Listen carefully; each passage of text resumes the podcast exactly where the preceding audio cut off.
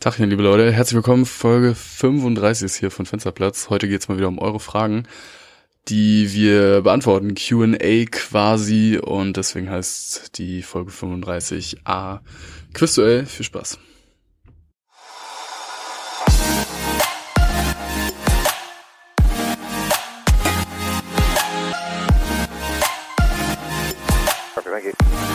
American 787, stand by number 210. Stand by number 210, American 787.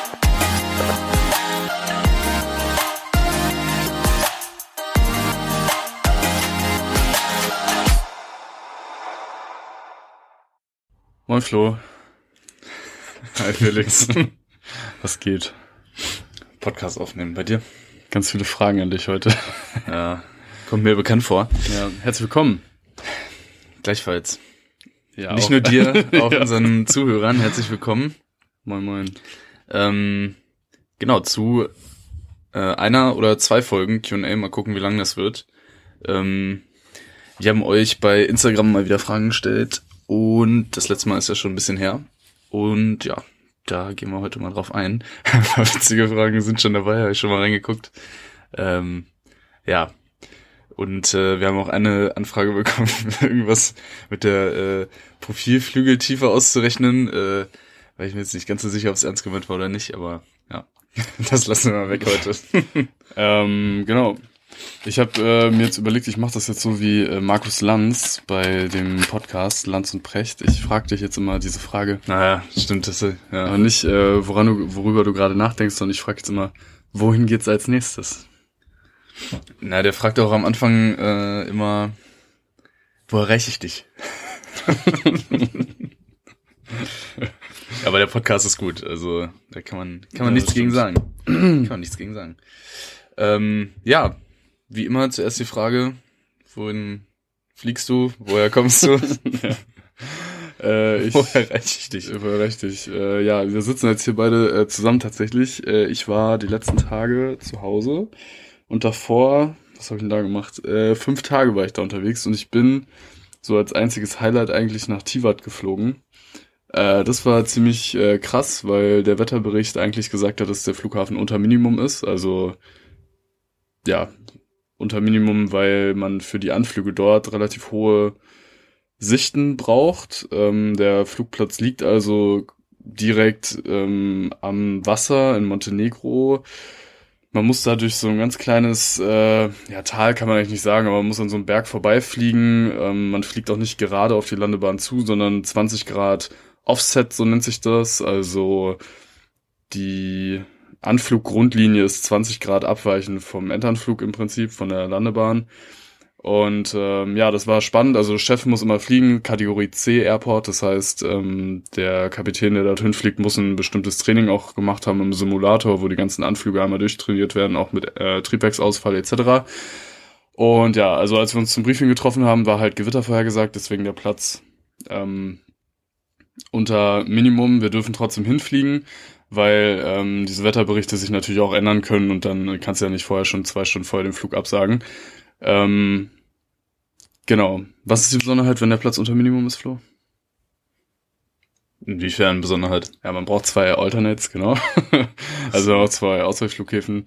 Ähm, außerdem war dann für uns so Alternativplan, wir würden nach Dubrovnik fliegen und die Gäste da hin und her fahren mit den Taxis. Ähm, das war so Plan B, falls wir da jetzt in Tivat nicht hätten landen können. Aber schlussendlich ging es dann doch ganz gut. Wir hatten ein bisschen Glück, das Gewitter ist nicht direkt über den Platz gezogen. Das heißt, wir konnten vorher abdrehen und den Anflug dann äh, fliegen. Es hat zwar geregnet und ja, war jetzt nicht super schön, aber ging dann letztendlich alles äh, doch gut aus. Und ja, das war eigentlich schon ein Highlight, war interessant, da mal hinzufliegen. War jetzt auch der vorletzte Flug der Saison. Und ja, war auf jeden Fall eine coole Erfahrung. Klingt ganz interessant, ja. Das Thema mit dieser versetzten äh, Anfluggrundlinie gibt's ja zum Beispiel in JFK auch. Äh, da sind es aber, glaube ich, nur zwei oder drei Grad, also man weiß nicht so viel. ähm, und äh, da gibt's auch einen ganz coolen Anflug, Kanasi-Anflug äh, nennt er sich. Kann mittlerweile auch mit Instrumenten fliegen. Früher war der rein visuell. Da wird auch relativ spät so eine 90-Grad-Kurve geflogen. Und JFK ist bei mir einer der nächsten Destinationen. Deswegen bin ich gerade drauf gekommen. uns ja die Klinke in die Hand gegeben, Ja, sozusagen. genau. ja ich habe morgen äh, eine Tour nach Mailand, Linate. Stadtflughafen bin ich auch mal gespannt. Ich hoffe, dass ich dahin fliegen darf, äh, weil ich da auch noch nie gelandet bin. Mehr dazu auf Instagram. Auf dem Fliegen darfst du nicht. Ja, Ja, gut, genau. aber die Folge, die kommt ja erst, wenn du schon da warst. Ja, aber ich, äh, ne? Hast jetzt quasi äh, vorträglich Werbung. Ja, genau, stimmt, das macht gar keinen Sinn. Ja, ja ihr habt dann auf Instagram gesehen, wie es ausging. ähm, ja, ansonsten, äh, bin jetzt mal äh, zurück aus den USA mit, äh, mit der Lufthansa proceeded in der Business Class. Das war ganz angenehm. Äh, bin ich das erste Mal auch geflogen äh, in der Business Class und äh, ja, das kann man schon ganz gut aushalten. Ähm, und eine andere Sache, die mir jetzt letztens aufgefallen ist, wir standen neben so einer äh, Cargolux 747. Erstmal natürlich richtig schicker Flieger äh, und äh, die haben anscheinend ein Verfahren, dass man die Flight Controls vor dem Engine Start checkt. Fand ich ganz komisch. Also ich stand so draußen auf der Treppe und die hatten äh, die Triebwerke noch nicht laufen, also war auch vor dem Pushback. Und dann haben die da einen Flight Control Check gemacht. Hm. Ja, kam mir auch ein bisschen komisch vor. Ja gut, aber vielleicht war das auch, weil irgendein Ding war, was kaputt war oder so. Vielleicht haben sie das deswegen gemacht. Ja, keine Ahnung. Ob sie da irgendwie was testen wollten oder so, oder ob das bei denen Standardverfahren ist. Also bei äh, Lufthansa jetzt haben sie es auf jeden Fall nicht so gemacht. Ja, Cargolux-Piloten gerne mal Bezug nehmen. Ja, hätte mich auch interessiert. was da- Also, ob das Standardverfahren ist, wenn jetzt irgendwie was kaputt war oder so, aber ähm, dann hätten sie es ja vorher schon getestet. Also Mhm. dann macht man das ja nicht direkt vom Pushback sozusagen. Ja. Naja, Gut, wir sind ja jetzt schon ein bisschen länger im Podcast-Game, deswegen muss ich dir auch die Frage stellen, die alle Podcaster beantworten müssen. Die Kevin Kühner-Doku auf dem NDR. Hast du sie gesehen? äh, ja, habe ich. Wie findest du sie? Ultra langweilig. äh, ich habe überhaupt nicht verstanden, warum die so gehypt wurde jetzt. Ähm, weil ich fand, der war eigentlich die ganze Zeit nur rauchen oder äh, telefonieren. oder hat mit seinem Pressesprecher ge geredet. Mhm. Ja, also übelst äh, Personen, äh, Personalpolitik so finde ich jetzt nicht so interessant. Also der hat sich ja echt nur so um diese parteipolitischen, äh, diese innerparteilichen Sachen da gekümmert und ja, weiß ich nicht. Also ich finde so Themen bisschen spannender. Ja, ich muss vor allem sagen, also ich weiß nicht, ob das mit äh, Novabo und mit der Saskia Essen abgesprochen war, aber dass äh, der Vorsitzende der Jusos den vorher quasi erzählen muss, dass sie bitte Bock drauf haben, Vorsitzende zu werden. Ja, das stimmt. Die Szene fand ich schon sehr merkwürdig, muss ich sagen. Also da habe ich mir schon so gedacht, okay, ähm, Ja, gut, es ging darum, dass sie das auch zeigen sollen, glaube ich. Ja, also, dass die Bock aber- drauf haben, dass äh, Also da muss man ja mal ganz ehrlich sagen, dass das ja schon ein bisschen erschreckend ist, dass äh, solche zwei Leute da irgendwie an der Spitze von so einer Partei stehen. Aber naja. Also ich fand's auch äh, gut. Ich meine, die Doku heißt auch Kevin Kühnert und die SPD. Also ich meine, da geht's jetzt wahrscheinlich, äh, sollte ja auch weniger der Fokus irgendwie auf Sachthemen sein. Aber ich muss auch sagen, dass ich es sehr selbstreferenziell fand irgendwie stellenweise. Also es ging zum Beispiel auch mit den Vizeposten, die dann plötzlich von drei auf fünf erhöht wurden, nur weil die sich nicht einigen konnten, wer da jetzt äh, Vorsitzender wird und so. Da muss ich schon sagen, dass das, ähm, glaube ich, sehr viel mit Ego-Pushen da zu tun hat und weniger mit der Sache oder dafür, dass das Land irgendwie vorankommt. Aber naja, die machen es wenigstens intern. Nicht so wie- ja gut, ist halt die Frage, ne, wenn der NDR da seine Kameras hat, wie intern es ist. Naja, aber könnt ihr uns auch gerne mal schreiben, wenn ihr es gesehen habt, was ihr davon haltet. Das würde mich auf jeden Fall auch mal interessieren. jo. Ähm, ach so, ja, äh, die 747 hat übrigens ein geiles Cockpit. Durft mal reinschauen, war geil. Soll aber sehr laut sein. Mega, ja, das stimmt, wegen den Windgeräuschen, aber mega riesig. Die haben quasi so einen eigenen, also eine eigene kleine Kabine, so Toilette und äh, Schlafplatz ist direkt dahinter sozusagen. Schon geil. Schön zum Oberdeck da, Stufen hoch. Flanieren. Feiner Flieger, feiner Flieger. Ja, würde ich sagen, legen wir los, oder? Jo. Äh, mit dem Ding hier, oder was? Ja. Ja, gut. Also vielen Dank schon mal vorweg an alle, die uns äh, Fragen geschickt haben. Ähm, wir hoffen, dass jetzt, dass wir alle auch ähm, mit drin haben. Äh, es gab so ein paar Probleme, also zumindest bei mir war das so, dass ich die Story immer nicht kon äh, anzeigen lassen konnte. Aber naja, Hm. Ja, doch, eigentlich müssen wir jetzt alle haben. ah, die habe ich noch gefunden.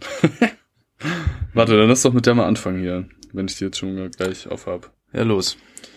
Also, hier eine Frage an euch beide. Wie ist es für euch, wenn man zu seiner Basis shutteln muss, weil man in einer anderen Stadt wohnt? Strengt euch das Reisen an oder nimmt man das als Flugpersonal easy in Kauf? Ja. Und dann noch, wie viele Tage ist man im Schnitt von zu Hause weg? Willst du anfangen? Soll ich anfangen? Äh, fang du mal an. Ja, also vielleicht erstmal äh, vorweg die schnellere Frage, wie viele Tage ist man im Schnitt von zu Hause weg? Also ähm, ist Airline abhängig, natürlich auch Dienstplan abhängig, also wenn man shuttelt, ähm, weil manchmal landest du halt dann so spät oder äh, gehst so früh, äh, dass du halt einen Tag mehr einplanen musst. Ich sag mal, im Schnitt sind so äh, bei mir jetzt äh, 17 Tage, würde ich sagen, die man nicht da ist und den Rest halt frei. Also bei uns ist relativ entspannt. Ähm, ja, ja, bei mir so 20 Tage. Also ich würde, ja, im Schnitt nicht 20 Tage, aber ich würde schon sagen so 18, Ta 18, 19 Tage eigentlich. Im Sommer deutlich mehr als im Winter. Also im Winter dadurch, dass da weniger geflogen wird. Ja, aber es ist immer tatsächlich abhängig davon, ähm, wie ja der Dienstplan gestaltet ist, ne? Muss man einfach sagen. Man kann ja auch in ja. weniger, also wenn man jetzt beispielsweise nur Kanaren hin und her fliegen würde, dann würden sieben Arbeitstage reichen, wenn man die Stunden schon voll hat äh, oder acht Arbeitstage. Äh, das macht man aber leider nicht immer, deswegen äh, hat man meistens mehr Arbeitstage. Also ja, ich würde auch sagen, so 18 Tage im Schnitt ist, glaube ich, mhm. realistisch. Ja gut, jetzt im Moment ist ja bei euch eh auch relativ zerfasert durch Corona, ne? Ja, es geht jetzt Gott sei Dank wieder einigermaßen, aber ja. Also man muss schon sagen, die Langstrecke ist auf jeden Fall shuttle-freundlicher. Und ähm, also für mich lohnt sich das auf jeden Fall, dieser Trade, dass man halt mehr fahren muss, aber dafür halt woanders wohnt, weil äh, ja, ich will, also ich finde, das ist ein großer Privileg, sich den Wohnort relativ frei aussuchen zu dürfen. Äh, ja, zu dürfen ist der Schwachsinn, aber zu können. Und ähm, ja, je nachdem, wo man äh, hin muss, mit was für Gepäck und so, ist das mal mehr oder mal weniger angenehm. Aber ja, im Großen und Ganzen würde ich sagen, ist das schon, ist das schon gut machbar. Ähm, was natürlich so ein Problem ist, äh, ist dann halt auch immer das Wohnen dann. Also in der Regel braucht man dann, ja, oder die meisten machen das eigentlich so, dass man so eine Shuttle-WG dann hat, äh, wo man dann auch ein paar Sachen lagern kann und so, dass man nicht immer äh, alles wirklich dann dabei haben muss und äh, dass man auch, wenn man Standby hat und so, ähm, ja, sein Zimmerchen hat sozusagen und ein bisschen flexibler ist. Mm, ja, also es ist natürlich finanzieller und zeitlicher Mehraufwand wenn man jetzt Auto fährt, nach dem Flug auch nicht immer angenehm, muss man auch aufpassen, dass man da nicht übermüdet äh, ins Auto steigt. Aber ja, äh, für mich lohnt sich das auf jeden Fall. Also ich würde sagen, ist, äh, ist ein Deal, mit dem man gut leben kann.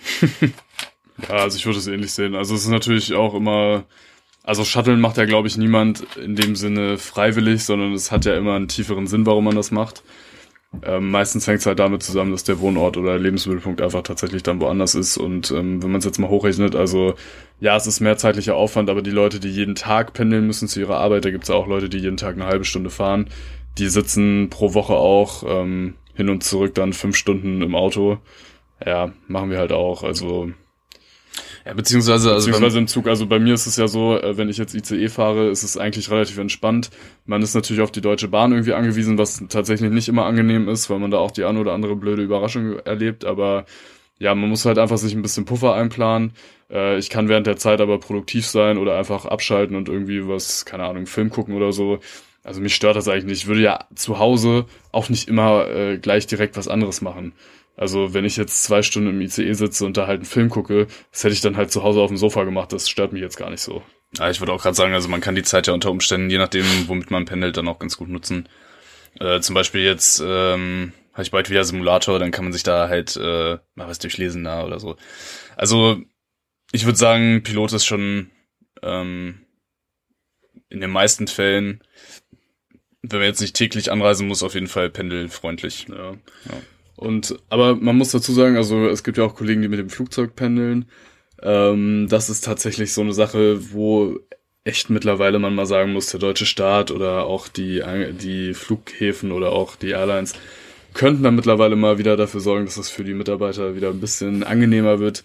Also was einem da teilweise für Steine in den Weg gelegt werden, das ist schon echt nervig mittlerweile. Also wir dürfen die Personalkontrolle nicht benutzen, wenn man von und zum Dienst geht ähm, mit der Gepäckaufgabe, das ist nicht mehr so freundlich. Man muss jedes Mal eine Stunde vorher seinen Koffer abgeben, mindestens. Äh, die Flüssigkeitsregelungen gelten dann auch und sowas. Also ich finde, da könnte man mal ein bisschen lockerer werden wieder. Ja. Also ich kenne das aus anderen Ländern. Ähm, ich bin habe ja jetzt auch in Spanien gearbeitet zum Beispiel. Da ist das halt ganz anders. Ne? Da kannst du halt mit deiner, also da ist es auf jeden Fall alles viel, viel mitarbeiterfreundlicher. Ähm, und das ist wieder so typisch Deutschland mit diesem ganzen Behördengedöns und jede Behörde will irgendwie ihr Recht da durchsetzen und so. Ja, das finde ich teilweise echt stellenweise schon nervig, muss ich sagen.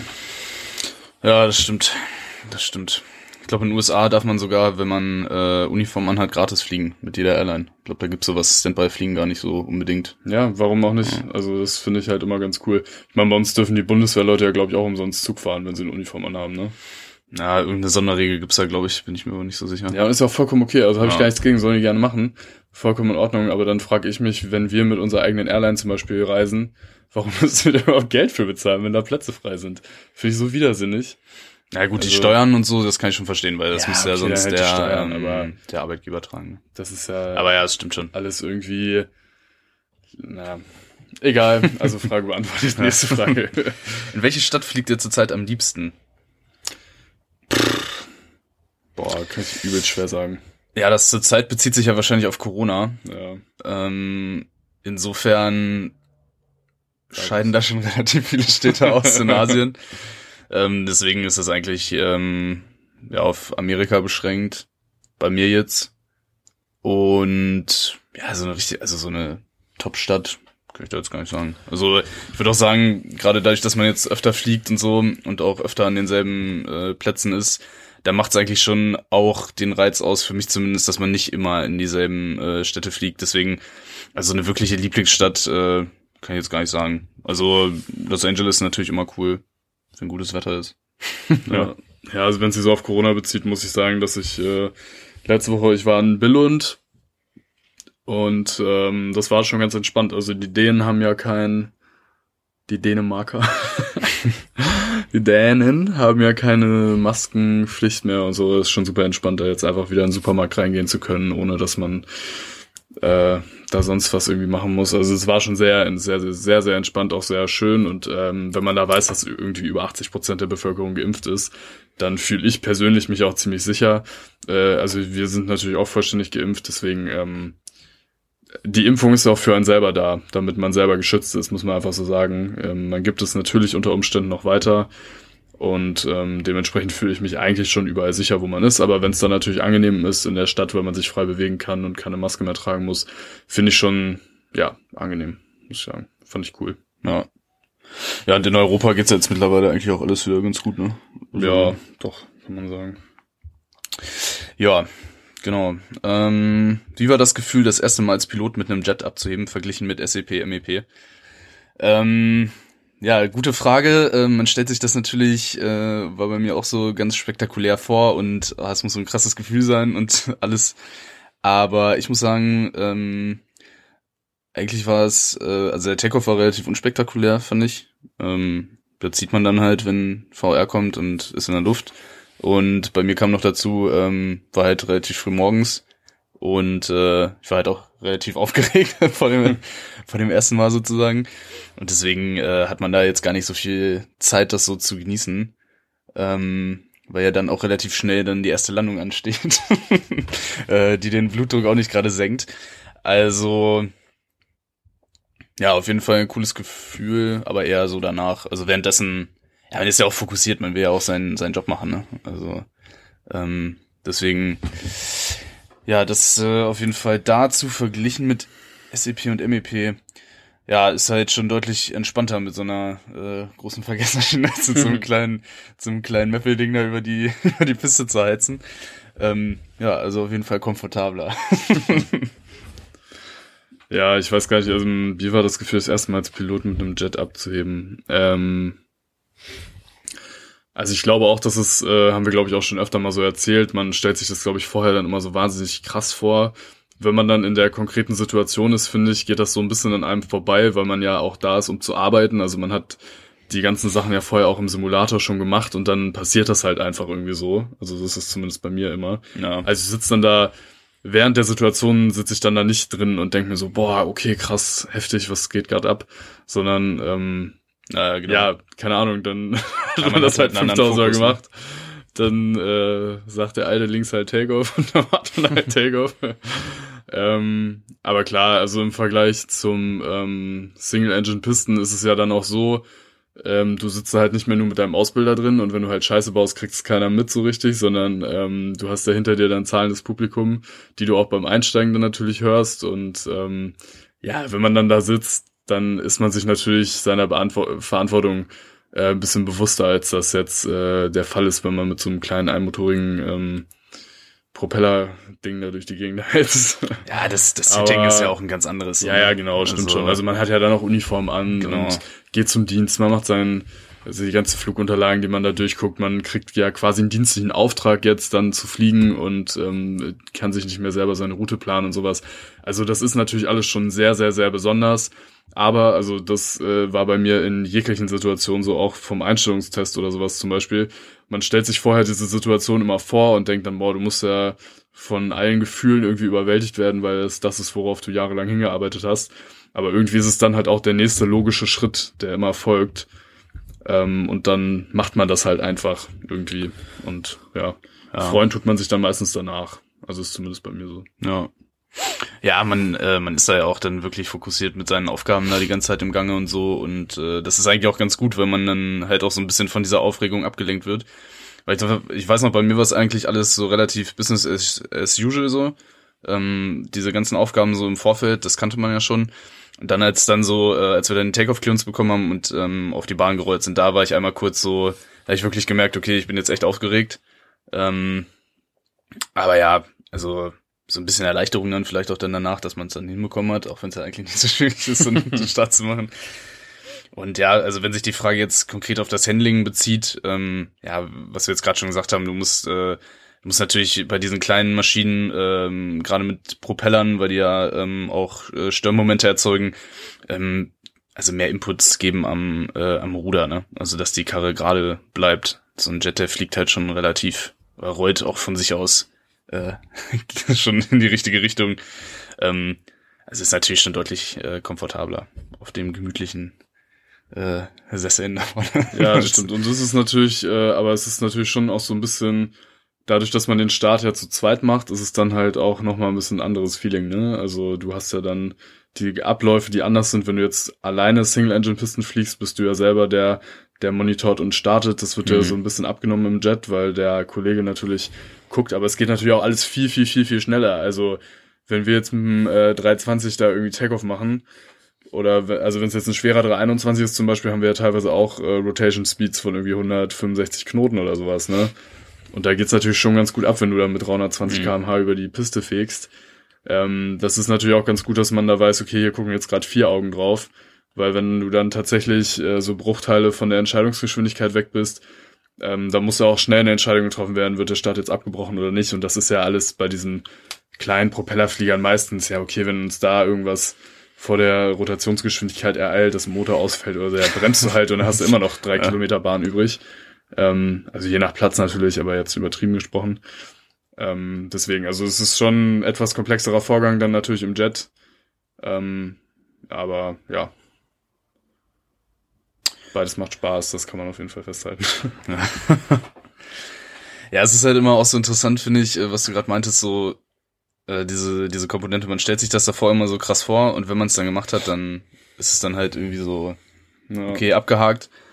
Und ähm, ja, danach ist dann auch irgendwie, also ähm, bei mir war es zumindest so, wenn man das dann erledigt hat, dann hat man ja so ein großes Lebensziel äh, erreicht und dann war es davor immer, ja, dann muss ja, weiß nicht, äh, hast du das erreicht und krass und so.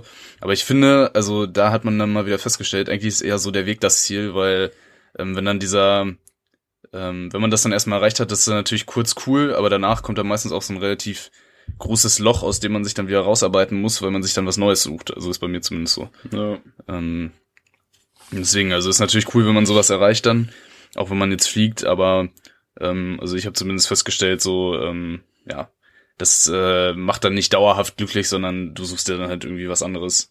Ähm, aber ja, ist natürlich trotzdem cool, es, es erreicht zu haben.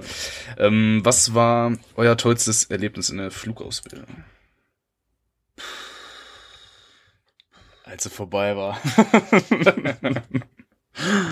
Äh, ja. Tollstes Erlebnis. Also,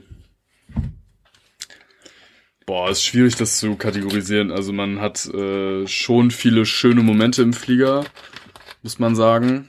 Ähm,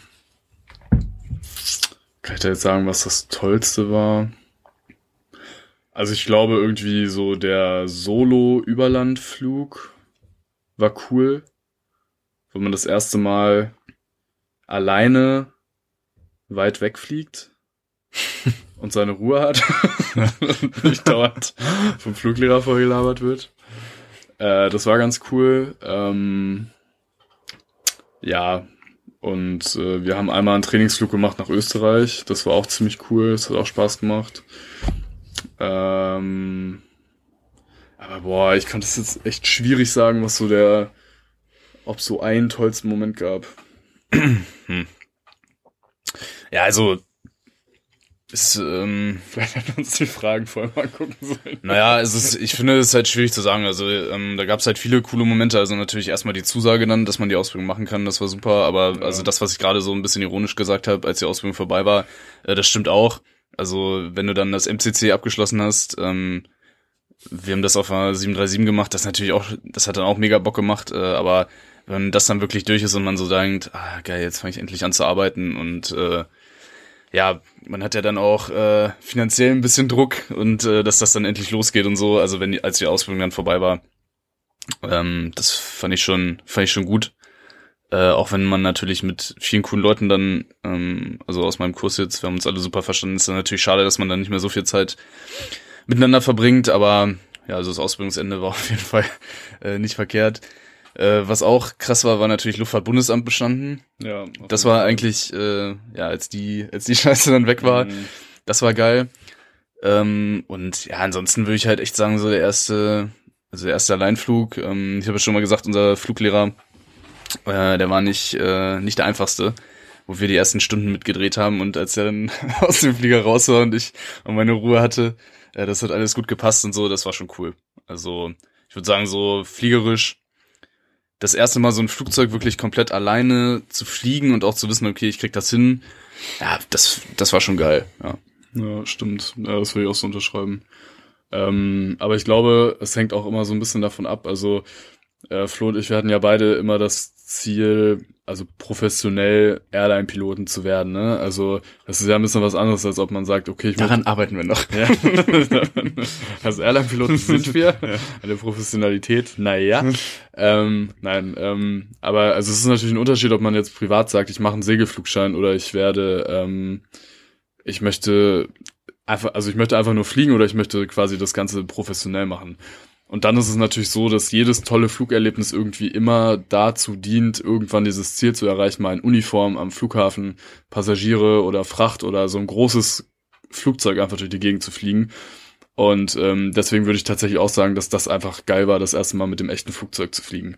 Weil das einfach so die Krönung dann ist. Also das, was, ähm, wofür du das jahrelang gemacht hast und ähm, dieses, ähm, was wir auch gesagt haben, was wir an dem Job halt toll finden, dass man in so einem professionellen Umfeld mit Kollegen zusammen so einen großen Flug plant und ein großes Flugzeug steuert und ähm, dieses ganze professionelle Flugvorbereitung, ähm, Simulator vorher auch sowas. Das ist, das sind alles so Sachen, die, die einfach, die dann ja das sind, warum wir das die ganze Zeit machen wollten. Und das finde ich wirklich auch cool. Also das ähm, waren alles richtig, richtig tolle Erlebnisse. Finde ich so zum Ende der Ausbildung. Ja. Ähm, aber klar, es hat alle, also auch mit diesem, also wir das Training in äh, USA, also von von den visuellen Eindrücken da natürlich irgendwie mal nach Sedona zu fliegen oder so, das ist auch super cool. Also Ja, ich fand's halt so ein bisschen schade, ähm, weil man halt immer mit dem Kopf, also bei mir zumindest, ich war immer schon so weiter, was du schon gesagt hast. Also ich habe ja. jetzt nicht von der Ausbildung geträumt, sondern halt von dem, von dem Job. Ähm, und deswegen war man halt im Kopf, also man hat ja auch immer diesen Prüfungsdruck und so, sag ich mal. Also es ist jetzt auch nicht so, dass man da immer die ganze Zeit natürlich völlig gelöster Stimmung da durch die Gegend fliegt. Ähm, ja, ist eigentlich äh, ein bisschen schade gewesen. Also so im Nachhinein, ähm, ja, hätte man das bestimmt auch ein bisschen mehr genießen können. Aber ja, ähm, die Ausbildung so an sich, ja, ist jetzt für mich nicht so der, nicht so das krasse Highlight halt, wie gesagt, so gewesen, weil man halt immer im, im Kopf eigentlich äh, schon weiter war. Ging mir zumindest so, ja. Ja, würde ich sagen, machen wir mit der nächsten Frage weiter. Ähm, hm, vielleicht kann ich euch hier eine längere Frage stellen. Äh, wann fangt ihr an zu sinken? Logischerweise dann, wenn der Lotse einen dazu auffordert. Aber was ist, wenn man selber schon weiter als der Top of Descent ist und der Lotse immer noch keine Sinkfreigabe erteilt hat? Requestet ihr dann danach oder wartet man immer auf die Aufforderung des Lotsen? Felix. Also ich mache grundsätzlich kein Descent Planning. äh, nee, also wenn ich runter möchte, dann frage ich danach. Äh, jetzt natürlich so, dass dieser Top of Descent, der jetzt berechnet ist im äh, Flight Management System, der muss nicht immer zwangsläufig der sein, der auch realistisch ist. Hängt immer ein bisschen davon ab, was man jetzt erwartet. Also ähm, tendenziell natürlich auch welche äh, Geschwindigkeit eingestellt ist. Also es kann unter Umständen ja auch Sinn machen, länger auf der Höhe zu bleiben und dann halt einen äh, Sinkflug im Leerlauf zu machen und dann halt, wenn man merkt, okay, ich bin jetzt ein bisschen zu spät dran, ein bisschen zu hoch, kann man halt die Geschwindigkeit auch nochmal kurz nach oben drehen. Ein bisschen, dass ähm, ordentlich runtergache. Dass er ordentlich runterkommt.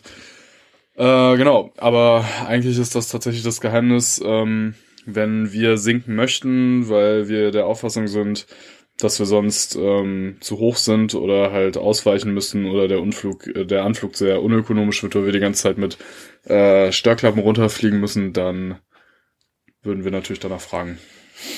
Ja, also klassische Antwort äh, meinerseits auch, es kommt drauf an. Also da gibt's tatsächlich sämtliche Varianten. Hängt auch wirklich stark vom Zielflughafen ab, ne? Also zum Beispiel da die großen amerikanischen Flughäfen, wenn du da anfliegst, ähm, ja, da äh, lassen die dich meistens schon viel, viel früher äh, runter, weil ähm, die den Verkehr halt staffeln müssen. Ähm, da braucht man sich dann dementsprechend auch wenig Gedanken um sein eigenes Profil machen, weil die äh, einem da ja die Werte halt mehr oder weniger vorgeben. Ähm, also man plottet natürlich trotzdem mit, aber ich sag mal, da hat man äh, nicht viel in der Hand. Interessanter ist tatsächlich so den Fall, den du wahrscheinlich meinst, äh, dass man da äh, Flughäfen anfliegt, wo man ein bisschen mehr Spielraum hat da ist dann tatsächlich auch so, also ähm, der Bordcomputer rechnet diesen Top of Descent zwar aus, aber ähm, ich sag mal, je nach Flugzeug ist das gut und mal weniger gut. Bei der 777 ist es weniger gut meistens. Ähm, ja, da kann man dann noch ein bisschen ähm, sich dann danach richten und dann äh, ja, fragt man sonst die Flugsicherung Request Descent. Äh, was auch relativ viel vorkommt, zumindest hier im europäischen Raum, ist ähm, When Ready Descent. Äh, das heißt, ähm, dann wird dann äh, eine tiefere Höhe freigegeben und wir können dann entscheiden, wann wir runtergehen. Das ist auch immer ganz komfortabel, weil man es dann halt, was Felix gerade schon meinte, sehr wirtschaftlich ähm, und umwelttechnisch auch sinnvoll machen kann, dass man dann halt eben in Leerlauf sinkt. Ähm, und ja, je weniger Vorgaben wir da von der Flugsicherung kriegen, desto besser ist das eigentlich auch. Was so ein bisschen schade ist, zum Beispiel, wenn man jetzt ähm, hier in Deutschland von Eurocontrol vom oberen Luftraum nach ähm, zur DFS, zu den Sektoren runtergeschickt wird, dann ist das oft so, äh, die haben ja untereinander dann so Sektorabsprachen und dann äh, steht dann, dann da halt drin, dass man an einem bestimmten Punkt dann die und die Höhe haben muss. Ähm, das ist dann logischerweise dann schon der untere Luftraum, weil dann halt ähm, die DFS übernimmt und da muss man dann unter Umständen dann schon relativ stark sinken, obwohl man noch weit von seiner Destination weg ist und äh, ja, verbrennt dann halt wieder so ein bisschen unnötig Sprit. Das wäre auch auf jeden Fall mal eine Sache, wo man wieder ansetzen könnte, ähm, das Ganze ein bisschen flexibler zu gestalten. Ähm, aber ja. Das dazu, was natürlich auch noch äh, eine Rolle spielt, ähm, was man sich immer vorher mal angucken sollte, wie stark der Wind ist. Also es macht natürlich einen Unterschied, wann du anfängst zu sinken, wenn du jetzt äh, starken Gegenwind hast oder starken Rückenwind. Ähm, da haben wir so eine Karte bei uns in den Briefingunterlagen, da steht dann drin, wie stark der Wind äh, bläst. Und ich sag mal, wenn, also wenn er jetzt keine vernachlässigbare Geschwindigkeit hat, dann schaut man sich das nochmal an. Und äh, ja, ansonsten plotte ich eigentlich immer mm, so ein bisschen mit äh, auf der Progress-Page im Bordcomputer, da kann man immer sehen, wie weit man noch äh, zu fliegen hat auf der Route, die da eingegeben ist. Das ist ein ganz guter Anhaltspunkt. Ähm, also ein gutes Gate bei der 777 zum Beispiel ist so bei 40 Meilen, Flight Level 100 oder 10.000 Fuß und 250 Knoten. Da kommt man eigentlich dann immer ziemlich gut mit hin. Äh, ist so ein bisschen auf der konservativeren Seite, aber das passt eigentlich immer ganz gut. Und ähm, ja, ansonsten halt diese, dieser Klassiker, drei Meilen pro 1000 Fuß, kann man auch immer schnell im Kopf überschlagen, ob man dann noch so auf dem richtigen Weg ist. ja, da muss ich eigentlich tatsächlich sagen, das ist eigentlich das Einzige, was ich benutze. Ähm, ich habe das da mittlerweile aufgegeben, mir da irgendwelche äh, Sachen rauszusuchen, weil wir haben so viele 320-Derivate. Ähm, leichter 319 bis schwerer 321 Neo, die sinken alle unterschiedlich, aber irgendwie kommt es dann letzten Endes doch gleich raus. Also ähm, ich mache da kein großartiges Decent Planning. Ich arbeite mit diesen drei Meilen pro 1000 Fuß. Ähm, und dann hängt es halt, wie gesagt, von ganz vielen Faktoren ab. Muss ich die Geschwindigkeit schon reduzieren? Kann ich selber mit der Geschwindigkeit machen, was ich will? Weil wenn ich dann halt merke, äh, kurz vorher, okay, ich bin halt zu hoch, äh, dann lasse ich ihn halt noch ein bisschen schneller sinken und ähm, ziehe danach erst die Geschwindigkeit raus oder sowas. Deswegen, also ähm, ich mache da jetzt nicht unbedingt mehr diese Riesenwissenschaft draus. Ja, ist glaube ich aber auch so ein bisschen so ein Flugbetrieb, äh, Flugbetriebsunterschied. Also ich meine auf der Langstrecke, ähm, dadurch, dass man halt weniger Anflüge hat und so, geht man das glaube ich auch ein bisschen konservativer an, würde ich jetzt mal schätzen. Dadurch, dass ähm, ihr das halt viel regelmäßiger macht, glaube ich, hat man da dann auch eher so seine ähm, ja, so die, die Haltung, okay, äh, das passt schon irgendwie. Ähm, ist ja, ja, ist ja auch so. Ähm, und Nein, also Was- ich meine, ne, was ich damit natürlich nicht sagen will, dass es mir egal ist. Also ich habe der perfekte Sinkflug für mich wäre. natürlich auch nicht so. Nein, natürlich nicht. Das ist mir natürlich nicht egal. Ähm, aber der schönste Sinkflug, den ich mache, ist in Reiseflughöhe den Gashebel nach hinten ziehen und den ersten 1000 Fuß wieder reinschieben. So, und das schaffst du halt in den seltensten Fällen. Kommt selten vor, ja. Ja, einfach, also bei die Flughäfen, die wir anfliegen, wenn da viel Verkehr ist, man kriegt ja auch keine durchgängige Sinkflugfreigabe, sondern meistens muss man halt zwischendrin nochmal ausleveln, weil wieder irgendein anderer Flieger erst durch muss und dann darf man erst ein bisschen tiefer. Äh, deswegen, also Descent Planning ist wirklich an sehr, sehr wenigen Flughäfen tatsächlich äh, nötig, finde ich. Ja, gut, trotzdem schadet es natürlich nicht mal so einen Crosscheck zu machen, ne, mit seinen Gates und so, ob das dann noch so äh, grob hinkommt, um mal eine Idee zu haben, ne? Also dieser äh, Gleitpfad, den das FMC ausrechnet, der ist halt da auch nur so bedingt aussagefähig, weil da hängt es natürlich auch maßgeblich davon ab, ähm, was du vorher eingegeben hast. Ne? Ja. Shit in, shit out, sag ich mal.